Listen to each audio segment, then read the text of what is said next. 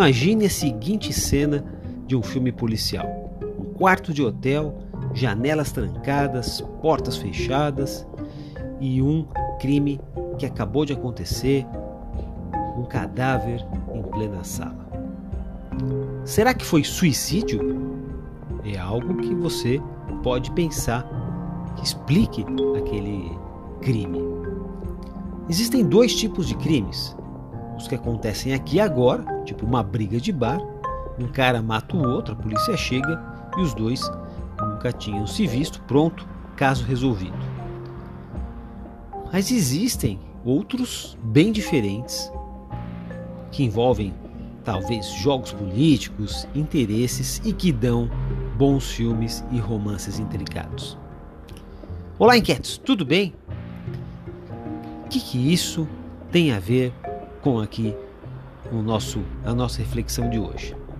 Bom, nesse exemplo que a gente deu aqui, antes de você achar que pode ser um suicídio no quarto do hotel, a gente, é, para resolver determinado crime, precisa de uma certa pesquisa histórica, talvez leve tempo. E um bom detetive não deixa de olhar todos os detalhes, né? ele não pode olhar todos os crimes do mesmo jeito, depende do tipo de morte. Enfim, inquietos, é tempo de pensamento dedutivo. O pensamento indutivo está hoje disseminado e a gente espera que seja uma característica marcante do fim da era é, analógica, marcada pela forte decadência do rígido controle da circulação das ideias. Hoje, todos nós temos que ser um pouco de Sherlock Holmes, aquele é, detetive que tinha um pensamento de dedução. Acho que uma boa é, exemplo também é a história do Darwin, que ele foi para uma ilha e ele viu uma flor que tinha um tipo de ponta comprida, né? era bem comprido. E aí no diário dele ele falou assim: olha, só pode haver uma borboleta grande com uma língua comprida que pudesse chegar no fundo daquela flor. E aí tempos depois descobriram que a tal borboleta de língua grande existia mesmo. Então essas histórias são uma ótima representação do pensamento dedutivo. Né? Há uma teoria que entende que para toda flor tem que existir um inseto animal que a, a, polinize. Né? Então, ou seja, mesmo que a gente não veja o inseto, parte-se do princípio pela lógica e pela associação que ele existe porque há uma teoria mais ampla que preenche aquele espaço vazio. O pensamento dedutivo ele é mais raro, ele é incomum. Então, as histórias do Sherlock Holmes são uma defesa desse pensamento e acho que a gente é, pensar, pensar, é, associar, associar para se chegar a uma solução de um crime ou um diagnóstico. É, acho que é, é esse o caminho que se exige hoje em termos de pensamento. Normalmente nós, inclusive por causa da maneira que a gente aprendeu, é, a gente desenvolveu muito mais o pensamento indutivo, aquele que é baseado naquilo que a gente vê, naquilo que a gente sim, sim, é, do que aquilo que nós sentimos, tocamos, cheiramos. A, a gente gosta muito mais de conhecer os cases para chegar às conclusões do que ir para as teorias. Eu diria até que a indução ela economiza energia e a dedução gasta mais a nossa energia. E a gente acabou, por isso, né, economizando e sendo indutivo. O dedutivo, ele associa o indutivo, geralmente lembra. Ele usa uma parte do cérebro mais ligada à criação, outro à memória. Então, problemas mais simples pedem indução e os mais complexos, dedução. Então a gente pode perceber que Sherlock Holmes ele é chamado pela polícia quando os outros não conseguem resolver, né? Eu estou lembrando agora do comissário Gordon que chama lá o Batman, que é o grande detetive, quando ele não consegue resolver.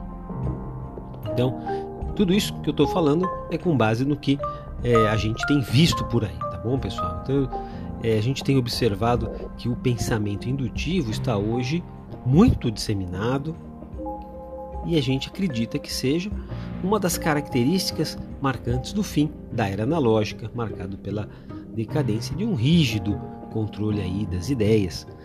E o pensamento ele indutivo ele é muito marcado por fatos, por datas, por dados, memória. É mais ou menos como a gente fazia planejamento no passado de projetos, né? É, é característico de momentos em que a circulação de ideias é mais controlada, então a criatividade tem, tende a ser mais abafada. E o pensamento indutivo, ele gera teorias também, lógico, indutivas, que por sua vez vão gerar metodologias indutivas, passageiras, que o popular chama até de modismo, né? uma moda temporária. Enquanto que o pensamento dedutivo, ele é muito marcado por intuição, associação e é característico de momentos em que a circulação de ideias é bem controlada. Né? Isso deixa a criatividade mais liberdade. E aí geram normalmente teorias mais consistentes, porque acabam por procurar é, comparativos históricos, é, padrões, geram novas teorias, novas metodologias que duram mais tempo. E a gente vai encontrar uma variação de, de quantidade de pensamento indutivo e dedutivo diante das mudanças na nossa sociedade. Quando a gente compara com outras revoluções de mídia que nós tivemos, a gente pode observar ao longo da evolução humana um surto de pensamento dedutivo, criação de novas vi visões filosóficas do mundo que, por sua vez, nos fazem rever as teorias vigentes. É o que a gente viu depois da Idade Média, né, um renascimento, renascimento das ideias, das artes, o iluminismo. Então, a dedução nos permite ver coisas que não existem à primeira vista, prever cenários que não estão colocados, pensar, é, repensar a, a nossa caixa indutiva, que não é ruim não, pessoal. O pensamento indutivo ele é interessante em momentos de continuidade, momentos de estabilidade, mas a sua insistência e continuidade trazem crises porque são incapazes de ver as mudanças maiores que se aproximam. Então, pensamento dedutivo, por sua vez, é interessante nos momentos de crise e de instabilidade, como esse que nós estamos vivendo agora, de ruptura.